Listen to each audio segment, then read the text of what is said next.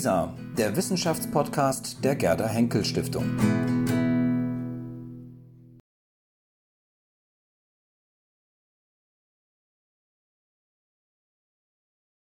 Wir haben das Vergnügen, Sibylle Levitscharow zum Thema Sprachrausch und Sprachdürre zu hören. Sibylle Levitscharow war noch in den 80er und 90er Jahren eine Buchhälterin. 1998 gewann sie mit einem Auszug aus ihrem Debütroman Pong den Bachmann-Preis.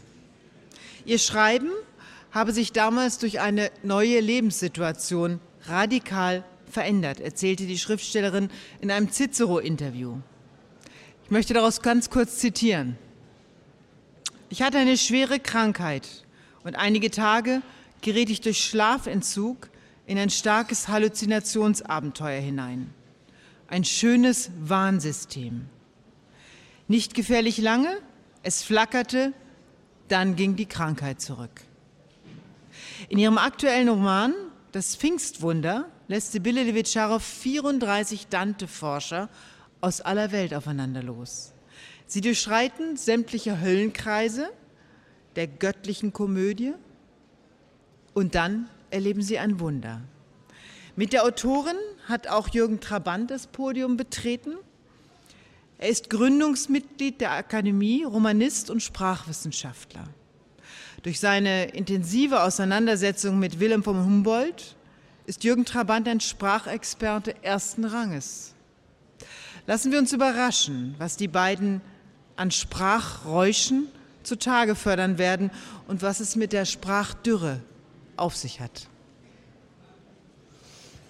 Ja.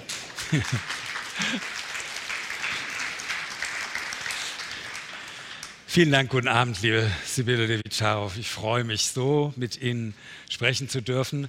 Äh, Sie haben ja das Thema sozusagen erfunden, ne? Äh, Sprachdürre und Sprachrausch. Und da wollte ich eigentlich erst mal mit einer Frage äh, anfangen. Also was haben Sie sich dabei eigentlich gedacht?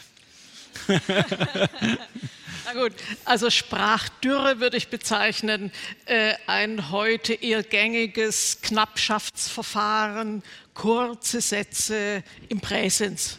Das ist für mich äh, sozusagen die Dürre. Da äh, sind keine Vergangenheitsformen, da sind keine Konjunktivformen präsent. Da ist einfach äh, sozusagen, das ist irgendwie die, die basale Ebene überhaupt des, äh, des Austauschs oder des Sprechens oder Schreibens. Und das ist, äh, sagen wir, gemessen an dem, was ähm, großartigen, was es an großartigen Sprachgebirgen wirklich gibt, die nicht nur groß sind, von der, äh, imperial sind, von der, von, der, von, der äh, von, der, von der grammatikalischen Inbrunst, mit der sie äh, aufgeteilt sind, sondern auch, weil sie einfach ein unglaubliches Denkvermögen auf, entfalten. Da ist, äh, würde ich doch sagen, äh, stelle ich mich gerne auf die Seite der etwas exuberanteren äh, Formen des, des Schreibens zumindest. Des Schreibens. Also Sie meinen das jetzt noch nicht so ganz allgemein. Ähm, ich komme ja gerade mit, äh, von einem Gespräch mit Wissenschaftlern, also mit Naturwissenschaftlern, Scientists, ja, äh, die auf einer ganz bestimmten Art von Sprachdürre eigentlich auch bestehen. Ja. Sagen, nicht? Und äh, das ist natürlich was, was die Wissenschaft charakterisiert gegenüber der Dichtung.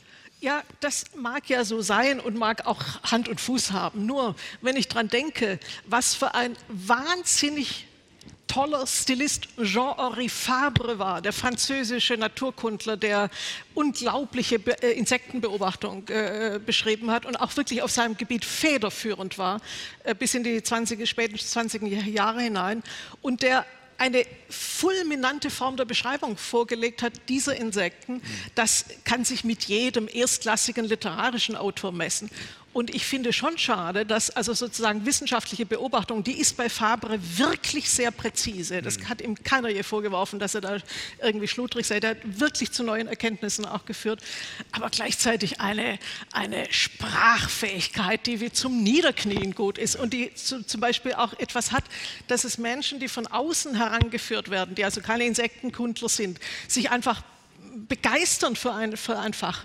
Und ich finde schon, dass äh, die Sprachdürre im, zum, die ist nicht immer jetzt so vorhanden, weil ja auch viele Wissenschaftler publizieren und es bessert sich ein bisschen. Also die merken langsam schon, dass sie also auch ein anderes Publikum ja. äh, gewinnen müssen und dann äh, wird die Sache etwas anders. Ja, und, vor allem, das ist natürlich dann sehr allgemein gesagt, wenn man von den Wissenschaftlern ja, äh, spricht. Die, nicht, uns fallen natürlich äh, also solche Wissenschaftler ein, die vielleicht nicht im Sprachrausch, aber zumindest in einer unglaublichen Schönheit geschrieben haben. Nicht gerade der äh, hier unser Hausheiliger Alexander von Humboldt hat natürlich großartig geschrieben. Nicht? Äh, also, oder, oder auch die soeben hier aufgetretene Julia Fischer, ich weiß, ob Sie das Buch von ihr kennen, äh, über die Affen, Affengesellschaft. Das ist ein ganz wunderbar geschriebenes Buch und äh, von Sprachdürre kann da gar nicht die Rede sein. Ja. Ähm, aber nochmal zu den, zu, zu den Metaphern. Ich finde ja die äh, Dürre und, und Rausch äh, deswegen interessant, weil das sozusagen Metaphern aus verschiedenen Gebieten sind. Ne? Also einmal Meteorologie, äh, die Dürre und das andere ja mehr menschliches Verhalten.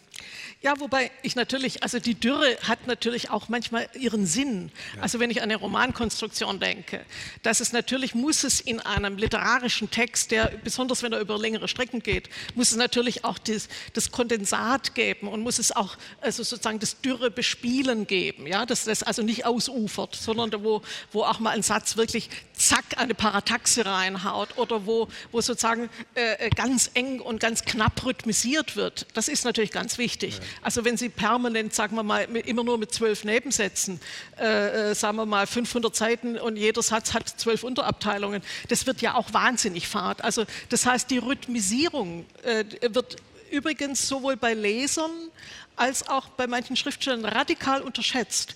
Das, das Rhythmus, Rhythmus beim Schreiben ist etwas außerordentlich Wirksames, aber nur im Unbewussten wirksam. Ja? also, der Rhythmus könnte ja auch zack, zack sein. Ne? Der könnte ja auch äh, äh, kurze Sätze sein. Ja? Klar, der muss auch abwechseln. Ja? Nur ja. wenn Sie, sagen wir mal, äh, was es heute gibt, sehr häufig werden eher von jüngeren Leuten äh, manchmal Prosatexte geschrieben, wo sie gerade nur dieses im Präsens, dieses Zack, Zack haben. Ja. Und schon bei, nach zehn Seiten schlafe ich einfach ein, weil das Gehämmere ist einfach zu fade auf die Dauer. Es hat aber noch, äh, wenn wir auf den Präsens zu sprechen kommen, es hat aber für mich noch eine ganz andere Schwierigkeit, die also nicht nur in der, in der Rhythmusfrage steckt. Ich denke, es ist wirklich ein Merkzeichen, dass relativ viele Leute jüngeren Alters, wobei nicht alle selbstverständlich, sehr, sehr gerne ausschließlich im Präsens schreiben. Und ich halte das für ein Riesenproblem. Und zwar aus dem ganz einfachen Grund, weil die Literatur ist dazu da, das Totengedenken auch zu versammeln. Das heißt, in eine rückwärtsgewandte Welt, in der zu streifen und zu wurmisieren. Und das heißt immer, man hat es mit Toten zu tun, ganz ja. einfach.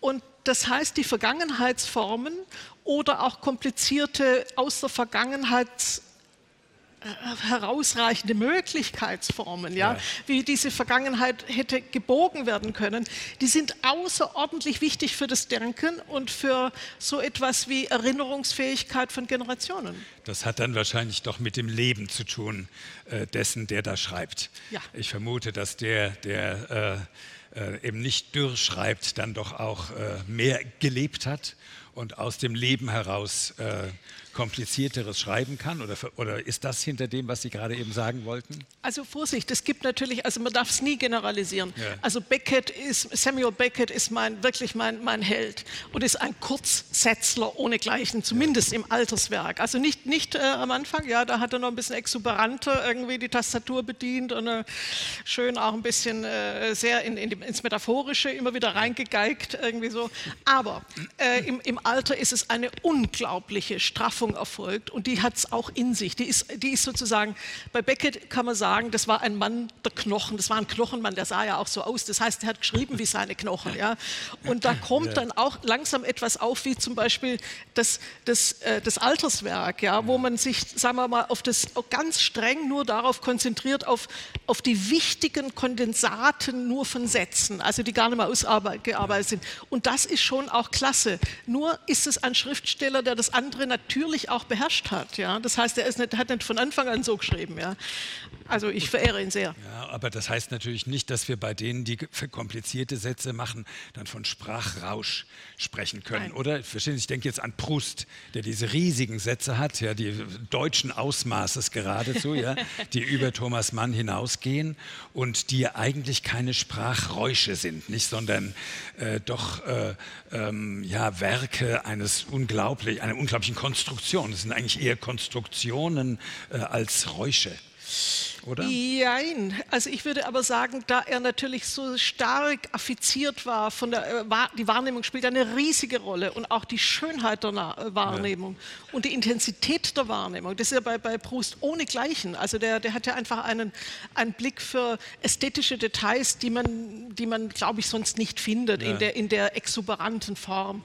Und da ist natürlich auch der Rausch drin, ganz einfach. Also ich, äh, Sie haben recht, die Sätze selber sind nicht, sind auch, äh, haben auch einen sach, sehr sachlichen Gehalt. Die haben sozusagen, die gehen von einer, aber das Tolle an Bruce ist, sie gehen eigentlich von einer sehr sachlichen Grundlage aus ins Schwelgerische und ins, äh, und da, da würde ich dann schon von zumindest immer wiederkehrenden kleineren Räuschen und zwar permanent wiederkehrenden doch sprechen. Ja, gut. Äh, aber wer, wer fiel Ihnen denn so als äh, Musterbeispiel für Sprachrausch ein? Doderer. Doderer. Doderer der Doderer hat ziemlich gerauscht. Ja? Ja, und äh, klasse, finde ich ja. immer wieder, ja.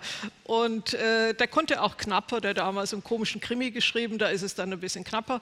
Aber das ist ein schöner Charakter. Also auch nicht übertrieben. Der, ja. der Mann hatte trotzdem Maß, ja. Das heißt, die, die Romane bei ihm sind ganz stark durchkonstruiert. Aber äh, also zum Beispiel für, für meinen Lieblingsroman von, von Dodore ist, sind die Merowinger. Ja. Die sind aber wirklich witzig. Ja. Und da ist er da, klar, da, beim Thema, das ist eine verrückte Art von Kur, wo einer, einer ein Zornikel, der ständig einen, einen Wutrausch hat, irgendwie zu, in eine Therapie gezwungen wird, wo, wo ständig eine Nasenklemmer aufhat und ständig Teller zerdeppert. Und da ist natürlich die Sprache geht da richtig in die Vollen. Das ist aber klasse. Ich hätte mir jetzt eher gedacht, dass Sie einen Lyriker äh, aufrufen, der äh, sozusagen also in freien Rhythmen dann äh, tatsächlich mit der Sprache spielt und äh, ein, auch in uns einen Sprachrausch erzeugt. Ja, die Lyriker, aber es ist ein spezielles Thema. Also die, Ly die Lyriker natürlich, also ja. die können ja äh, also mein Lieblingsdichter ist Brentano und da ja. findet man das natürlich auch. Obwohl Brentano ist ein wirklich ein ein, ein, ein äh, sehr, sehr äh, interessantes Genie, weil er sowohl das ich würde sagen, also das, das, Zusammengefasste und das Strikte beherrschte, als auch die, also das Blühwunder, das, äh, das aber bei ihm sehr, sehr stark seelisch äh, grundiert ja. ist. Also Brentano ist wirklich ein, ein Seelenphänomen, das, das zu uns spricht. Also wenn man dafür Öhrlein ja. hat, ja, irgendwie so. ähm, also, aber in der Lyrik, aber das sieht es anders aus als in der Prosa. Ein, äh, ein Prosa, 100, 200 Seiten Text, ist eine ganz andere Sache als ein Gedicht. Klar. Ja, ja, aber, aber also, der, der, kleine Rausch ist ja auch nicht schlecht. Der nicht? kleine also, Rausch ja, ist nicht der, schlecht, ja, ja, klar. Auch so klar. Äh, Französisch an Écriture automatique denken oder so, nicht die sozusagen aus dem Rausch auch tatsächlich Sprachräusche Die ist aber erzeugen. fade, die ist aber fade. die sind fade. Und zwar, nein, da, da, die finde ich wahnsinnig langweilig. Und zwar aus dem, genau wegen dieser Rausch, wegen diesem Rauschtransport. Ja.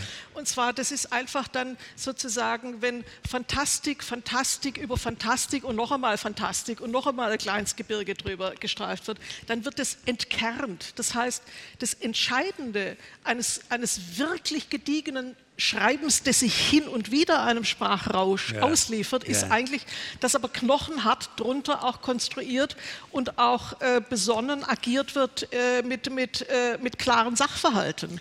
Nur dann funktioniert es. Dann ist nämlich der Rausch überhaupt das, äh, das Emporhebende. Ja. Geben Sie sich Sprachräuschen hin? Also ich komme manchmal in Fahrt, natürlich. Aber ich versuche, also sagen wir mal, ein Erstling, der veröffentlicht wurde, Prong, ist natürlich dem ganz hingegeben. Ja. Aber ich habe dann Gott sei Dank nicht so weitergeschrieben, weil ich wusste, das führt in die Irre. Also spätestens, wenn man ein bisschen einen längeren Roman schreiben will, also 100 Seiten hält ein tapferer Leser so einen Quatsch durch, aber 200 Seiten, das sagt man dann doch wirklich, also nach Seite 120 jetzt langt's aber. Also das ist... Ja, ja, ja, ich, ich habe mir das auch also, überlegt. Nicht, also ich kenne drei von Ihren Büchern, also den Apostolow und den äh, Blumenberg Wittenberg und dieses hier natürlich, das letzte, das Pfingstwunder, über das haben wir auch schon mal gemeinsam gesprochen. Und, äh, und keines von denen eigentlich fand ich jetzt rauschhaft, sondern ich fand sie, fand sie äh, also natürlich wunderbar konstruiert, äh, äh, auch, auch sehr klug, sehr gebildet, ne? was ja irgendwie auch den Rausch geradezu auszuschließen scheint. Ja? Ähm, und, äh, und so dieses, also was man sich bei Rausch vorstellt, sozusagen das Unordentliche, das äh, ist da eigentlich doch nicht drin, ha. oder? Doch? Äh, ich finde immer passagenweise ist dann ziemlich, also sagen wir, ja. kommt da so, ich würde sagen, so ein Metaphernstoß plötzlich, ja, ja. oder sowas, äh, äh, wo, wo, also wo ich versuche immer, sagen wir mal, natürlich, die, die handelnden Personen sind ja in der Realität unterwegs. Das heißt, die haben natürlich auch ganz reale Belange erstmal zu verdauen und das kann man nicht so aufgebockt schreiben. Aber sobald sie in Erregung geraten, ja. sobald sie womöglich in eine äh, Vorform des Schlafes geraten, sobald sie in, in äh, Liebesinbrunst geraten, da geht es ja sowieso mit jedem Hirn völlig durch. Und da erlaube ich mich, mir sehr wohl, also sozusagen äh, äh zumindest einen aufgebockten, ganz aufgebockten ja. Ton, der, der richtig zischt in den Metaphern. Naja, sozusagen in, in, dem, in, dem, in dem Pfingstwunder spielt ja nicht der Rausch, aber doch eine Elevation immerhin, die ja was Rauschhaftes ja, hat. Eine also große, muss so, aber eine die große Sprache Rolle. muss, Entschuldigung, ja. da muss ja die Sprache wirklich mithelfen, sonst, ja, ja. sonst kommen wir ja gleich wieder runter. Ja, ist ja klar. Ja, aber das ist, ist, ist doch irgendwie was anderes. Ne? Ich finde, diese Elevation ist was anderes als der Rausch. Das, also das ist ja eine Sublimation, ja, in, in, ja. in äh, sogar besonders intensiven. Äh, das sehen Sie, in, das ist schön, dass Sie den Unterschied. Das ja. freut mich, dass Sie den ja. Unterschied so klar sehen, weil die Elevation hat ja auch immer mit Veredelung des Menschen zu tun. Das heißt mit einer Befreiung des Gemüts von den, von den Schlacken des Alltags und eigentlich auch der Bosheit. Und äh, äh, der, der, der, aber der fantastische Tumult, der kann ja auch absolut in, die, in, in den Bosheitshagel verfallen verfallen und zwar völlig ungeschützt. Ja. Also das heißt, ähm, aber die Elevation, die Levitation, die Elevation sozusagen äh, das kleine, die kleine Versuche, ein, ein, Himmelsmanöver zu inszenieren und da ein bisschen nach oben zu kommen, das können Sie auch als, als körperliche Form ja sehen. Also in dem Moment, wo Sie selber sich aufrichten und sich äh, ein bisschen auf die äh, Zehenspitzchen oder so hin, hinaufkommen, schon beginnt ja eine andere Art des Sehnens. Ja. Also der Zornigel, der macht ja immer so, ja, der hockt doch so da. Das ist, ja. das ist einfach, also das ist schon körperlich präsent. ja. ja. ja, ja. Ja, ja, aber es ist eben doch was anderes, ne? als, als der Rausch, der einen mehr nach unten zieht, finde ich, als nach oben, oder? Ich meine, die Bewegung ist von nach oben äh, und beim, beim Rausch eher nach unten, jedenfalls am Ende. Es kommt drauf an. Ja, äh, gut. Äh, gut, der alkoholisierte Rausch ja, ist, ist äh, dann erstmal witzig, aber ja, dann wird er sehr schwer, da wird, werden ja, wird ja alles schwer und auch die Gedanken werden sehr schwer. Es kommt drauf an, also Rausch ist nicht gleich Rausch. Ich LSD ist klasse, ja, das, das ist wirklich, äh, das, das ist, das ist das Pfeilphänomen, das ist das geistige Hoch äh, Hochklasse-Phänomen, das man leider dann nicht im, äh, im Normalzustand immer einfangen kann. Umberto Eco äh, mochte Listen so furchtbar gern ja? Listen, also einfach Wortlisten, also mit, ja. mit, mit, vielen, mit vielen Wörtern, also ja. auch ungeordnete. Er hat auch dann sozusagen theoretisch auch drüber geschrieben. Äh, das fand ich immer etwas Rauschhaftes. Ja? Er hatte sich an den Sachen und an den Wörtern tatsächlich berauscht und diese Listen geschrieben. Dann auch gar nicht mehr strukturiert, sondern sind ja einfach mhm. Wörter hintereinander. Das spielt aber bei Ihnen, glaube ich, keine Rolle. Ne? Darf ich, wir, wir haben ja verarbeitet, dass ich nur was ganz Kleines vorlese, aber das, wenn Sie gerade Listen ansprechen, habe ich eine kleine Stelle ah, rausgesucht gut. bei Dante. Seite. Und da muss ich nur etwas, das ist eine ganz kleine, ich lese nicht lang, äh, aber da müssen Sie sich Folgendes vorstellen. Ich hatte auf dem Tisch im, im Wissenschaftskolleg, ich hatte die 52 Komplettübersetzungen und 26 Teilübersetzungen im Deutschen, die es von der äh, Divina Commedia gibt. Also wir, haben, wir sind Weltmeister im Übersetzen. Und es gibt eine ganz kleine Passage in der Commedia, wo niedere Teufel, also so böse, aber ordinäre Teufel in einem Pechsee mit Gabeln auf Köpfe von Sündern einstechen, irgendwie um die wieder in den, in den See zu tunken. Und jetzt habe ich mir aus all diesen großen äh, diesen Bücherschar die besten Übersetzungen der Namen der Teufel rausgesucht und ich würde Ihnen nur ja. gerne diese Teufelsnamen vorstellen.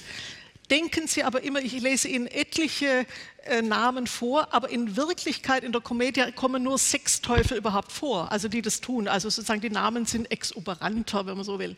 Und ich fand es eine fabelhafte Art, wo das Deutsche sogar dem Italienischen überlegen ist. Das ist wirklich klasse. So. Das Deutsche als Rauschsprache. Das ist wirklich toll. Ja. Und zwar, das ist einfach, ja. weil die, das Deutsche diese Kombinatorik hat. Also zwei Substantive ergeben ein neues Wort und jeder versteht es. Das ist einfach klasse. Also diese Kerle, die heißen hier Tückeschwanz, Grauseschwanz, Hatzsporn, Schurkenkraller, Strubbelkopf, Sausefeck, Speilkatz, Sauhauer, Irrenwäsch, Fletschkoller, Übeltatz und Grimmetatz, Schnauzenköder, Hundekratz und Hundekraller, Firlefatz, große Hund, Raffelspitz, Zagelschratt, Flatterpelz, Knickfittich, Krummenflaug, Bückeschnurps, Sudelbart, Katzkraller, Drachenfratz und Drachentroller, Feuerfax, Fletschkoller, Trittenzott, Reckelschnauzer, Schweinehauer, Schweinsborst, Schreckschweif, Raufefankel, Sudelbart, Lustgockel, Karfunkelbold, Streitpütz, Schwinghupf, Saufsfläder, Sauborst, Brandelzorn, Rubbelbart, Scharlachmoor, Krauserbart, Nebelstampfer, Drachennaser, Geilkocher, Hauerschnauze. Es gibt noch mehr.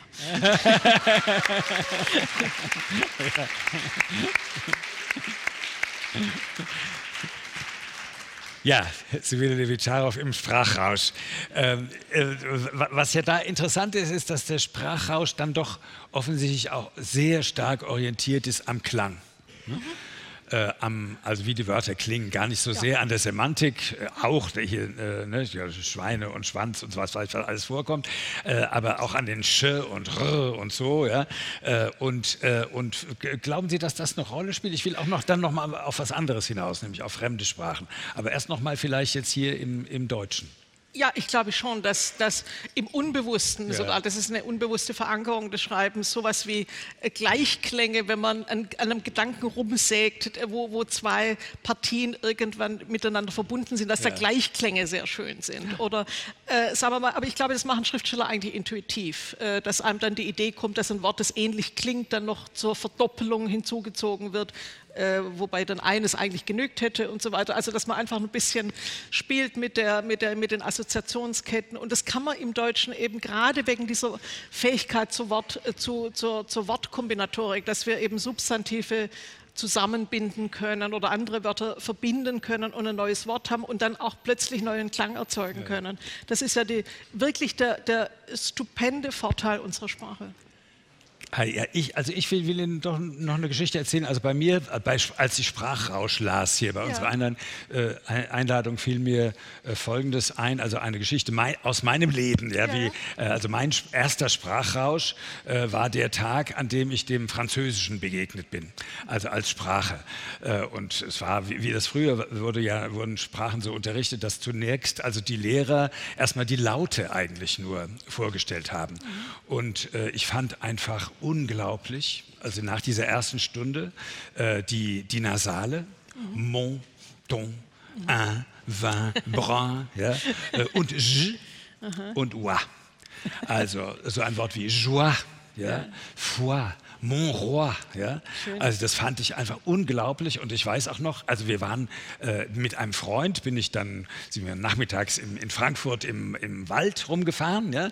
und haben einfach nur in den Wald hineingerufen, also Joie, Mon Roi. Ja? Und, so, also wir, und, und, wir waren wie, wie also berauscht und natürlich gleichzeitig auch ein bisschen verliebt in die, in die Sprache. Also, und, und dies ist auch dann geblieben natürlich, also das Französische mhm. ist für mich immer noch diese, diese Sprache, an der diese diese, diese, diese, diese Freude einfach an dem, an dem Klang ja, äh, haftet.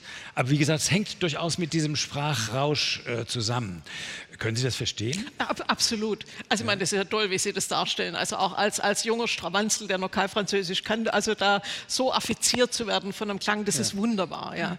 Und äh, bei mir hat es eher ein bisschen stärker, also ich hatte Französisch übrigens auch gerne in der Schule, aber bei mir hat es im Spanischen funktioniert. Ja. Ah, ja. Auch weil ich lange in Südamerika dann war und kein Mensch dann Deutsch sprach. Also, äh, und da war ich auch, auch wirklich hemmungslos begeistert davon. Also über diese, etwas in die Argentinier sprechen ein bisschen härter als die Spanier, also die, die, die Konsonanten sind stärker ausgebildet.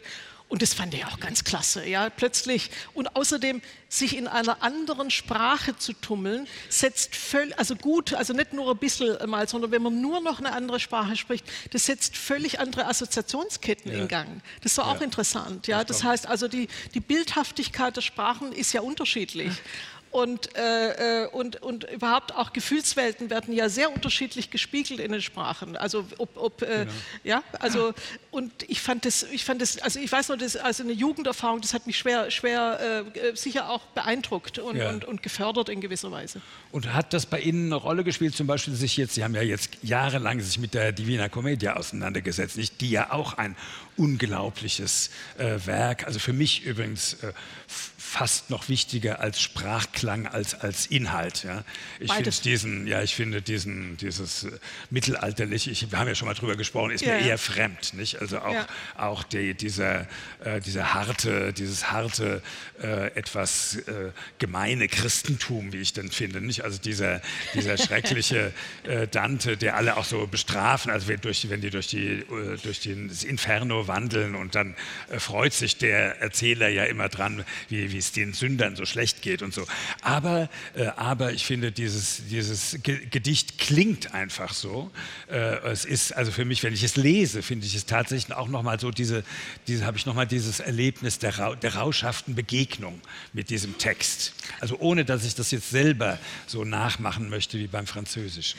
Naja, das, das Tolle an, an, Dantes Divina Commedia ist einfach, dass es also von einer unglaublichen Poesie auf der ja. einen, das klingt irrsinnig schön, wenn Sie das gut vorgetragen hören und ungefähr wissen, worum es geht. Sie brauchen ja nicht jedes Wort verstehen irgendwie so, das, das kann dann erstmal besoffen, wenn das, wenn das klasse gemacht ist, ja. ja. Aber das Interessante an Dante ist für mich auf, auf jeden Fall, dass einer, der in eine solche wunderbare, auch schwallhafte poetische Begabung hat und auch Lautmalerei so gut beherrscht, gleichzeitig ein absoluter Zwangscharakter ist. Das gibt es ganz selten in der Literatur, weil der Kerle hat alles von A bis Z durchkonstruiert also mit einer Härte durchkonstruiert, wie kaum ein, ja. ein großes Werk äh, konstruiert ist. Und das sind ganz seltene Begabungen, dass einer, der sozusagen sehr exuberant im, im Lautmalerischen ist und überhaupt in, in, der Sprache auch schwelgt, das tut er, ja. zugleich alles ganz klar zurückbindet auf nicht nur auf die auf den Versgestaltung, auf die Verse, die er einhält, sondern überhaupt auch in sich in der Konstruktion alles hält. Ja? ja. Und das finde ich, also für mich ist es schon das größte poetische ja. Großwerk, das, das ich kenne. Das ist wirklich unglaublich ja, als Leistung. Und also doch auch eine rauschhafte Begegnung mit diesem, mit diesem Text, mit diesem großen konstruierten Text. Ich, ich, ich sage das auch deswegen, weil ich nochmal jetzt nicht also von der Dichtung wegkommen will. Ähm, eine andere Begegnung, die für mich weiterhin auch so äh, mit der Sprache zu tun hat, ist die Begegnung mit Hegel. Also Hegel, der, ja, also den ersten Text, den ich von Hegel gelesen habe, war die Phänomenologie. Ich habe überhaupt nichts verstanden, hab, konnte aber nicht ablassen von der Lektüre äh, und äh, habe weitergelesen, weil mich tatsächlich auch die, die Wörter sozusagen ergriffen haben. Also es ist jetzt äh, noch wieder ein, ein Leserausch, kein Schreibrausch, sondern ein Leserausch, äh, der mich da schon erfasst hat und der mich dann auch tatsächlich, ich meine, ich habe dann zunehmend auch was verstanden und bin dann auch sozusagen in das Denken hineingekommen. Und ich denke, dieses Denken von, von Hegel hat ja auch damit zu tun, dass, äh, dass Hegel äh, tatsächlich aus der Sprache heraus gedacht hat. Also er hat ja nicht nur sozusagen äh, ohne das Deutsche gedacht, sondern hat sehr eng am Deutschen äh, seine Gedanken entwickelt. Also ich muss gestehen, dass ich vieles ja. nicht richtig verstehe, ja, ja. Äh, muss, ich, muss ich ehrlich sagen. So. Wobei es, äh, aber ich gebe Ihnen recht, dass die Sprache an sich ein schönes Fluten und Driften auch in sich hat. Also das ist nicht steif. Aber eine kleine Anekdote zu Hegel möchte ich doch loswerden, weil die ist ganz lustig. Als Schwäbin müssen Als Sie Schwäbin. Und zwar, wir waren 16 Jahre alt und da mussten wir Tanzstunde machen. Und wir waren ein reines Mädchengymnasium, ein Mädchen. Und wir haben uns mit Kerle vom Dillmann und von einem anderen äh, äh, Gymnasium getroffen, um also auszuwählen, welche Klasse wir nehmen.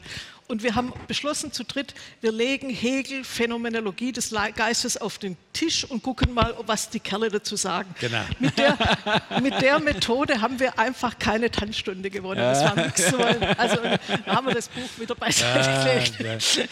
Hätten Sie eine Alternative gehabt? Nein, also wir, wir wollten schon was Schwieriges. Wir wussten, das ist ah, schwierig und okay. haben selber auch nicht so richtig durchgestiegen, ist klar.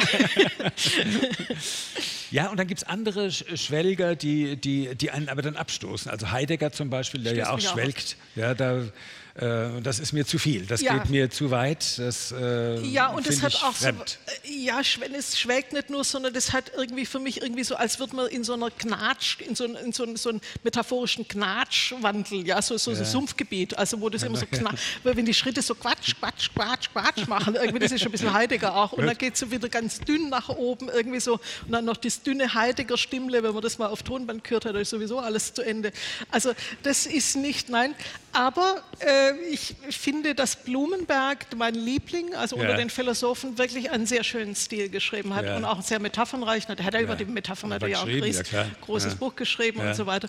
Und das ist natürlich eher wieder ein Philosoph, der was für Schriftsteller hergibt, ja, weil er anders als Hegel natürlich nicht so ein Apparat aufführt. Also der ist ja, in, in, man kann auch sagen, Blumberg ist chaotischer als Hegel, klar. Bestimmt, ja klar. Ja, aber ich meine, der Hegel ist mir eingefallen, auch weil Sie, weil Sie von der System, also der großen Konstruktion bei, bei, ähm, bei, Dante, bei Dante gesprochen haben. Ja. Nicht? Und da gibt es, und wie gesagt, das ist ja auch alles riesig konstruiert, das ist von, von vorne bis hinten, ja. hängt das zusammen äh, und, äh, und, und das hat dann schon was, äh, was, was Erhabenes, wie, ja. wie, wie, wie, wie, bei, wie bei Dante auch. Und wie gesagt, etwas, was mich also äh, unglaublich ergriffen hat. Ähm, ich, ich, wollte noch mal von meinem Schreiben was sagen. Also ich bin ja gar kein Schriftsteller, aber ein wissenschaftlicher Schriftsteller halt. Äh, und da muss ich sagen, da finde ich auch, ähm, also die, unser Thema deswegen interessant, weil, ähm, weil das Rauschhafte schon eine Rolle spielt. Auch selbst bei so einem wissenschaftlichen Schreiber wie mir, äh, dass wenn ich, ähm, also wenn ich, wenn ich gut drin bin ja, äh, beim Schreiben und dann ergreift mich das und sogar beim Klappern am Computer, ja, dann dann finde ich, äh, hat das was und dann wird es auch richtig kreativ. Also äh, besser, als wenn die Dürre herrscht. ja, ne? Also wenn die Dürre herrscht, kommt eben gar nichts und, oder es kommen ein, wenige Sätze und, äh, und ich, äh, ich denke, die Produktion ist dann eher so, dass aus dem rauschhaften Schreiben, dann ist, steht ganz viel auf der Seite und das wird dann abgeschnitten. Ja? Ich weiß nicht, ist es bei Ihnen auch so, dass Sie, dass Sie rauschhaft schreiben und dann wieder ein, äh, äh sozusagen ein eintrocknen ich trockne immer ein. Also ich, ich schreibe eigentlich mein, meine ersten, ja. sagen wir mal, die Erstschrift ist immer so wie der Anfang, wie, wie anfänglich Pong früher. Ja. Also sagen wir, ist übertreibend. Ja. Und dann versuche ich mich zu zügeln und, und streiche das alles wieder weg. Nicht alles, aber ich, ich, ich lasse es dann beim Gerüst. Aber was Sie gerade gesagt haben, das fällt mir eine schöne, auch eine Anekdote bei den Religionswissenschaftlern ein. Wir hatten einen, damals einen russischen Kommilitonen, der hat uns immer in Furcht und Schrecken versetzt, weil der sagte, schreibe einen Satz, bin ganz ruhig, bin bin Ruhenperson. Schreibe zwei Sätze, äh, bekomme rote Wangen. Schreibe drei Sätze, bin in Ekstase. Ja, der kannte mich. das war natürlich für uns immer nur, Ek ja, was macht Ekstase? Ekstase. okay. Aber so ist ja, es. es ist, aber es ist was Richtiges dran, weil natürlich, also die Maschinerie kommt nicht zack in Gang, sondern sozusagen man, man, man schleicht heran und ist noch irgendwie so verfehrt kommod, irgendwie so. Und dann aber packt einen auch, weil weil es auch das Faszinierende des Themas ist, kann ich sofort verstehen. Ja? Und, ja. Dann, und dann fängt die innere Orgel an, irgendwie zu, ja, zu arbeiten und dann kommt einfach mehr. Dann, ja.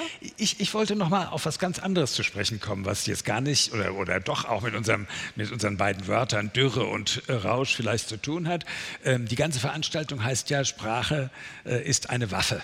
Ja. Ähm, wie fanden Sie das? Ja, das ist sie schon, natürlich. Also ja. ich meine, gut, wir, also in Deutschland sind wir gebrannte Kinder, dass man, äh, dass man weiß, Mitsprache, äh, das ist die Vorform, um, um Menschen umzubringen.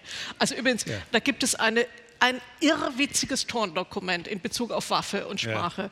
1936, wo es noch keine Gasöfen gab, da hat die Reichsfrauenführerin Gertrud Scholz-Klink ein Interview im Radio gegeben, wo sie eine halbe, volle halbe Stunde lang nur ausführt, in allen Variationen, wie der deutsche Volks Volkskörper den Juden ausschwitzen muss. Da gab es Auschwitz aber noch nicht. Mhm. Also sozusagen mit allen Körpermetaphern, wie also der Schweißtropfen, also der, am, am deutschen arischen Körper der, der Jude als Schweißtropfen herabrinnen muss. Also es gibt Formen der Sprache, die sind zumindest die Vorboten für schlimme für Gemetzel, Schlechtereien ja. und auch die Gaskammern. Also Sprache ist nicht harmlos, das ist ganz klar. Und ja. äh, äh also am Beispiel des Faschismus kann man sehen, wie ein ganzes, wie also eine große Gemeinschaft darauf vorbereitet wird, durch permanente Hetzreden auch Unwahrscheinliches zu tun, was ohne diese Reden nicht möglich gewesen wäre. Das ist eine Art Vorbereitungsrhetorik für Schlimmes. Aber so ist es nicht gemeint gewesen, äh, äh, liebe Frau äh, Levitschow, sondern das ist ein Zitat von Tucholsky. Ah. Der hat es positiv gemeint. Ja? ja. Äh, Sprache ist eine Waffe, haltet sie scharf. Ja, ja Und das finde ich natürlich, also ich finde Hätte aber auch Hitler sagen können. Ja, ja, eben. Also ja, ja, ja, ja. Also das ja, ist, finde, kommt ich auf, find, das, kommt, ja, deswegen wollte ich nochmal drauf zu sprechen kommen. Ich finde, das ist ein, eine, ein Satz und eine Metapher aus dieser bösen Zeit. Ja? Aus der bösen Zeit, also für mich ist diese Weimarer Republik einfach die böse Zeit. Also das ist, und und meine, meine Frage oder meine Vermutung ist, warum wir das jetzt hier äh, heute, also als Motto sozusagen über der Gesamtveranstaltung haben, ist äh, dass das, was Sie gesagt haben, also dass sich das sozusagen gewendet hat. Ja? Also von dem, von dem, das war natürlich Tucholsky, halte die Waffe scharf, der wollte natürlich für die Demokratie und für, für das Gute sozusagen ja, kämpfen, äh, dass sich das aber ganz schön umgekehrt hat und wir vor allem jetzt also äh, äh, diese, diese Sprachwaffen äh, ständig äh, im, im öffentlichen Diskurs auch haben. Dass wir sozusagen jetzt einen, so einen Diskurs haben, den ich für vergiftet halte. Also wo, wo der eine sagt dieses Wort und dann weiß, aha, der gehört gleich zu der äh, politischen Gruppe und, und der, der, andere sagt dieses Wort und dann weiß er gleich, ja, beleidigt er gleich den anderen mit. Also Hate Speech, wie, wie Judith Butler das sagt, ist schon präsent. Aber das gedeiht auch auf einer ganz anderen Wurzel meines Erachtens, das heutige, das heutige Hasssprechen. Und zwar ganz einfach, weil alle Befreiungsbewegungen, die es ja zu Recht gab, egal ob jetzt äh, Homosexuelle, die Frauenrechtler ja. und so weiter, also alles, was, es, was wir ja Gott sei Dank auch, äh, wo wir sozusagen die Errungenschaften davon äh, leben dürfen, die, hat, die haben aber auch eine sehr verbissene Seite, nämlich eine Sprachregelungswut, ja. äh, äh, die über die Universitäten gekommen ist. Das ist ja nicht mehr feierlich. Also, dass man schon das Wort Studenten sind Studierende, also schon, schon dieses Quatschwort, ja, das kann einen doch auf die Palme bringen. Ja. Also, das heißt also, es gibt einfach eine Form, von, von Political Correctness, in, in die ein Sprachungetüme bürokratischer Art, besonders auch im Regelwerk von, von wirklichen bürokratischen Schreiben, das ist ja nicht mehr feierlich. Das ja. heißt, und das wiederum, das, äh, das ist unglaublich öde und das hilft niemandem, das hilft keinem einzigen Menschen, führt es dazu, dass er, dass er Bedenken hat oder dass er, dass er seine Worte besser hütet. Das ist ein völliger schwachsinniger Glaube. Das führt auf der anderen Seite aber zur Aggression. Umso schöner ist ist es nämlich, dann mit der Keule dran zu schlagen und den ganzen Scheiß zu zertrümmern. Das macht ja, dann richtig Spaß. Das heißt also, nein, man muss es wirklich sehen. Das sind zwei, das sind zwei Extreme, die sich gegenseitig bedingen ich wäre sehr, sehr vorsichtig. Ich bin selber sehr, sehr vorsichtig bei sprachlichen Keulen, wo wir sehr genau wissen, dass sie aus der Nazizeit kommen. Da bin ich sehr, sehr hellhörig. Aber zum Beispiel, ich habe, gut, ich, habe, äh, ich laufe schlecht. Wenn mich jemand jetzt als Krüppel bezeichnet, dann sage ich, okay, ja, ist so. Verstehen ja. Sie? Also äh, man muss auch ein bisschen die Kirche im Dorf lassen. Also diese Art von, von äh, permanentlicher, äh, die, dieses Wort ist zu viel und jenes ist zu viel und, und genau. so weiter, das ist einfach furchtbar ja, weil es auch im Grunde sozusagen das, was ja auch sein muss, nämlich ein gewisser Überschuss auch der Aggression, ohne dass sie zur Keule wird, die muss es auch in der Rhetorik geben dürfen. Ja? Und da immer nur diese Vorsicht und diese Betulichkeit walten zu lassen, das ist wirklich, meines Erachtens, hat den verhängnisvolle Ergebnis, dass auf der rechten Seite richtig zugeschlagen wird. Und wie machen wir das? Ja, gut, jetzt klatschen wir mal. Aber wie, wie, wie machen wir das? Also ich bin ja sozusagen für eine Entwaffnung der Sprache. Nicht? Also ja. äh, ist, äh, ist äh, Sprache eine Waffe? Äh, würde ich sagen, ja leider. Äh, mhm. eigentlich ist sie es nicht. Also eigentlich ist sie, ich bin ja ein irenischer, pazifistischer Mensch, ja, ja ein Friedenskerl, ja, und ich finde, dass Sprache etwas ist, was eigentlich zwischen ich und du hin und her geht. Ja, wir, wir, wir kommunizieren mit miteinander und dass es eigentlich eine Form von Liebe ist. Und ich beziehe mich hier wieder auf meinen Hausheiligen, also auf Wilhelm von Humboldt, ne, der ein großer Erotiker war und der die Sprache ja als ein, ein, ein Liebesgeschehen gefasst hat. Ja? Äh, und, äh, und deswegen stört mich natürlich also die Metapher von der Sprache als Waffe enorm. Ne? Ja.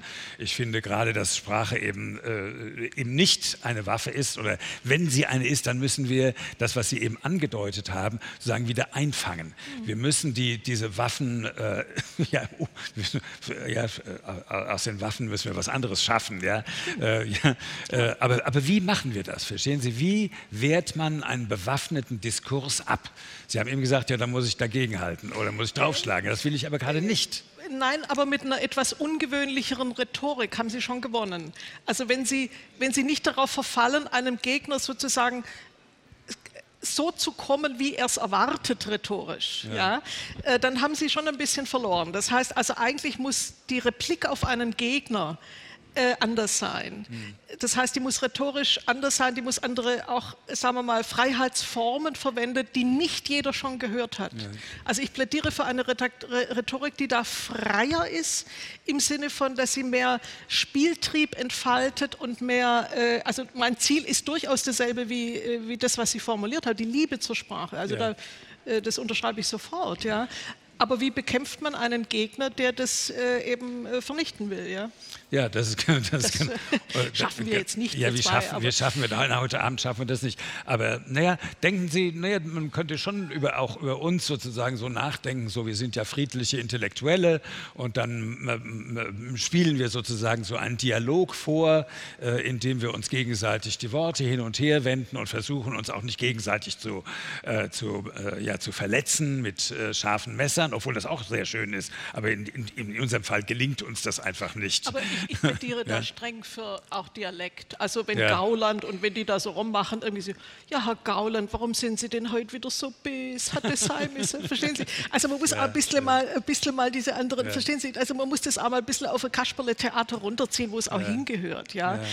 Äh, und der Dialekt hm. ist da klasse, ja, ja, Weil, weil sie da, äh, sie können alles, Schwäbe, Schwäbe sowieso, sie können, der Diminutiv ist das Lächeln, sie können jeden Gegner mit fünf Diminutiven, ist es ist, ist das lächerlich einfach, da, da, da, da, da liegt ja. er am Boden, ja, und ohne, dass sie ein scharfes Wort verwendet haben, ja.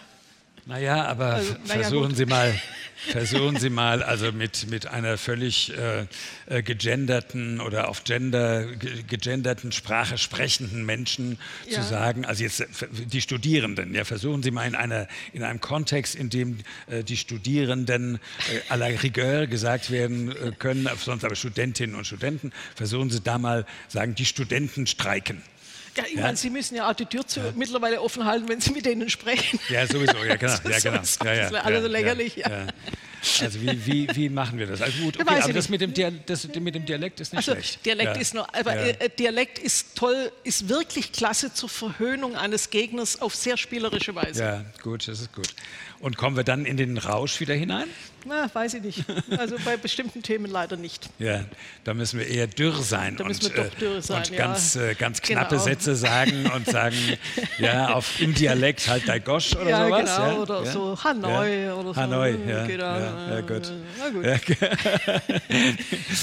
gut. zum, zum Schluss, äh, äh, liebe Frau Lewitschaf, dürfen wir vielleicht noch... Wir müssen ja, wir, haben noch, wir, wir, haben noch ein bisschen, ne? Nee, wir müssen aufhören. Wir müssen aufhören? Wir müssen aufhören. Wir, aber doch einen, einen Satz darf ich, eine Frage darf ich noch, noch stellen. Sie arbeiten ja jetzt auch an einem Werk ja. äh, und das, darüber wollen wir doch noch was hören, woran Sie jetzt arbeiten und ob es auf der dürren oder der rauschhaften Seite äh, ist. Das ist interessant. Ich habe mich mit einem Iraker zusammengetan und wir haben ein Buch geschrieben, das kommt erst raus äh, in ein paar Monaten, über Bibel und Koran, beziehungsweise über Personen, die von der Bibel in den Koran gelaufen sind und dort aufgenommen wurden. Ich ja. schreibe den Bibelteil, er den Koranteil. Soweit.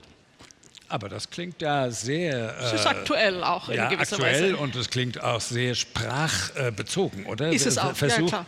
Ver klar. Ja? Klar. Also Bibel schon und Koran im Originaltext? Äh, naja, gut, schon auch auf Deutsch, ja. Gut. Okay, also da wünschen wir Ihnen dann viel äh, Danke. Freude und viel Erfolg dann dafür. Vielen Herzlichen Dank. Dank. Danke Ihnen. Spaß gemacht.